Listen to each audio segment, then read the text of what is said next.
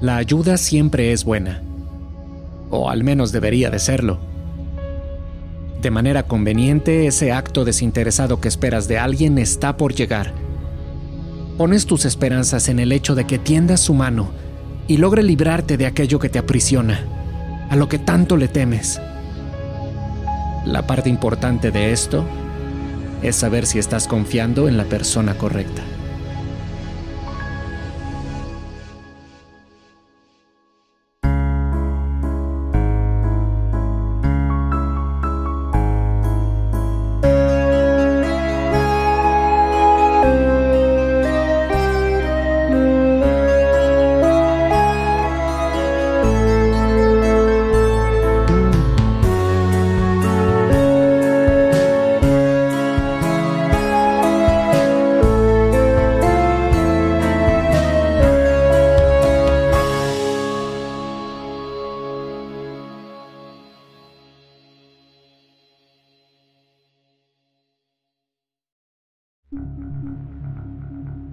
15 minutos pasaban de la medianoche cuando Madison tomó la decisión de confiar en Mr. Jack, el extraño hombre vestido de negro que había llegado sorpresivamente una noche antes a la mansión Becker.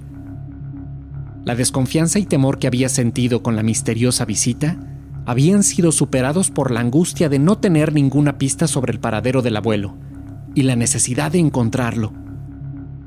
Aquella frase de su madre, la periodista Eva Becker, le dio valor Así que esta vez ella abrió la puerta. Después de todo, y como había insistido el extraño visitante, venía a ayudar.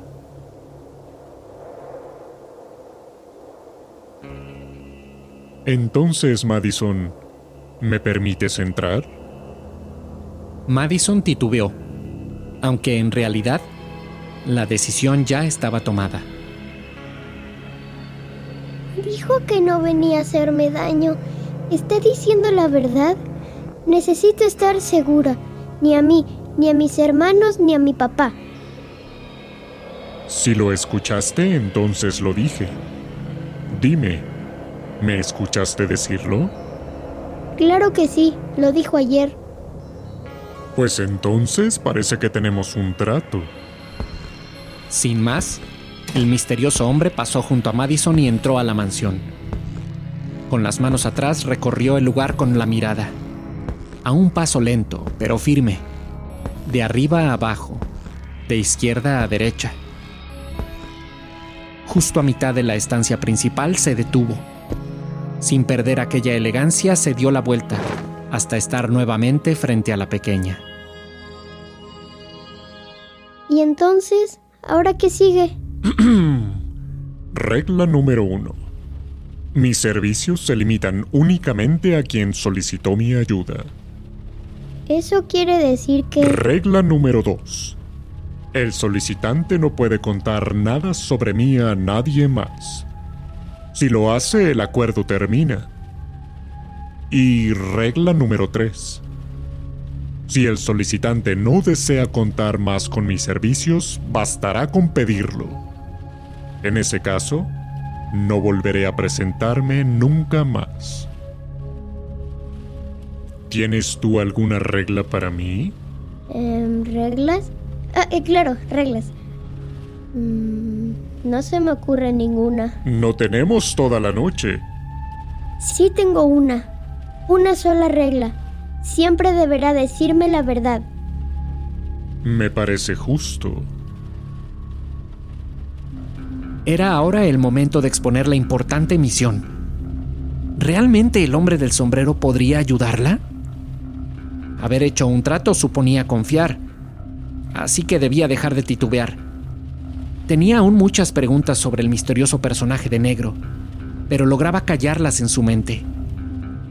Solo había una pregunta que resonaba con mayor fuerza en su cabeza. ¿Dónde está su rostro? ¿Por qué no lo puedo ver? Está todo oscuro. Claro que puedes, pequeña. Debes comenzar a observar bien. En fin, ¿para qué me llamaste? ¿En qué puedo ayudar? Sí. Todos estamos muy preocupados, nadie sabe nada de él. Hoy lo buscamos por todos lados, pero no lo encontramos. Únicamente nos dejó esta nota, pero tampoco deja claro a dónde fue. Fuimos con el señor Hitch y no sabía nada. Alto, Nadie alto, pueblo lo ha alto. visto. Hablas muy rápido. Más despacio, por favor. Sí, sí, lo siento. Estoy un poco nerviosa. Y tengo miedo. Acércate un poco. Con una mirada tímida, ella dio unos pasos y se acercó. Sin decir nada, y muy rápidamente Mr. Jack colocó su mano derecha sobre la frente de Madison. Ya, ya. Tranquila, Maddie. No pasa nada. Aquí está mamá contigo. Fuiste muy valiente, Maddie. Fuiste muy valiente.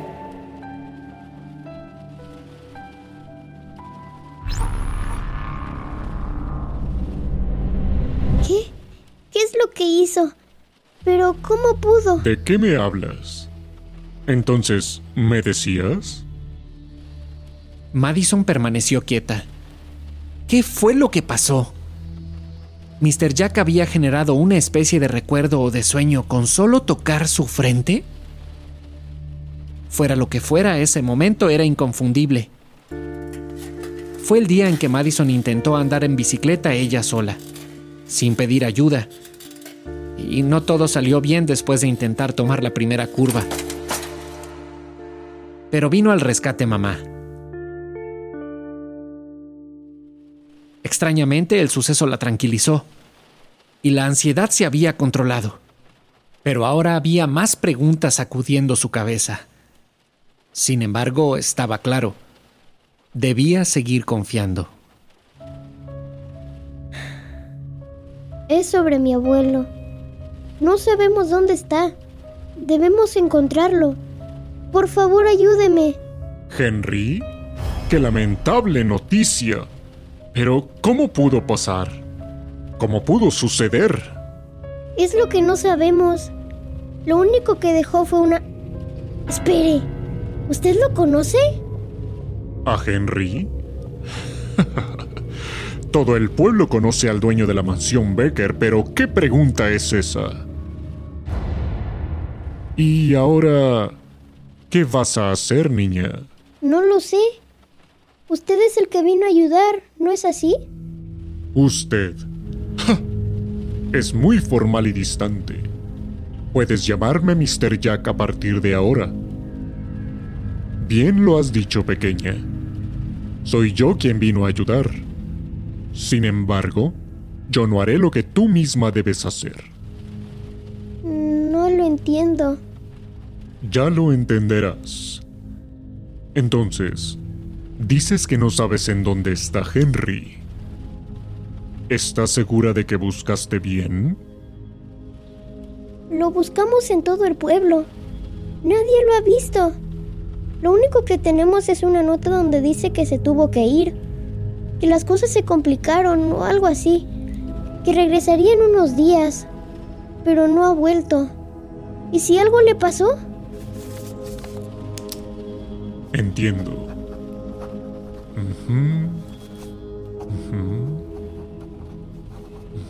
¿Qué está haciendo? Tomo nota, por supuesto. Lo buscaron afuera entonces. Sí. ¿Y lo buscaron adentro? ¿Cómo dice? ¿Dentro de la casa? Muéstrame la nota que dejó. Sí. Aquí está. Aquí la tengo.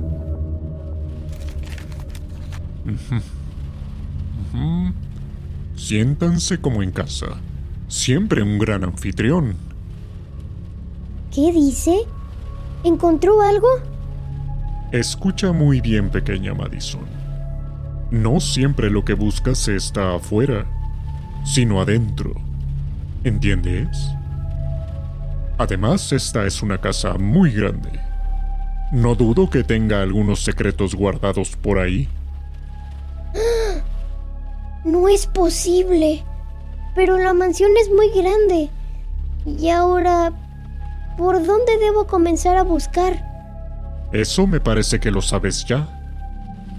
Cierra los ojos y verás.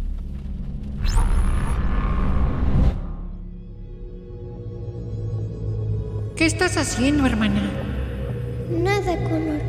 Ven, mejor vamos a dormir. Mañana recorremos el resto de la mansión. La habitación de la puerta verde.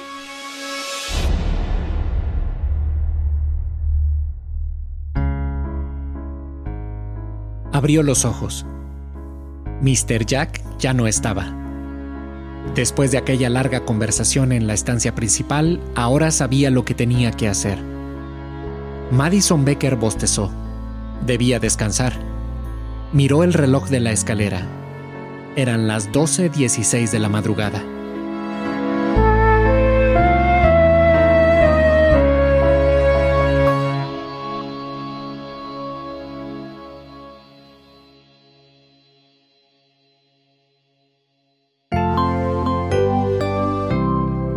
Una producción de pequeñas historias.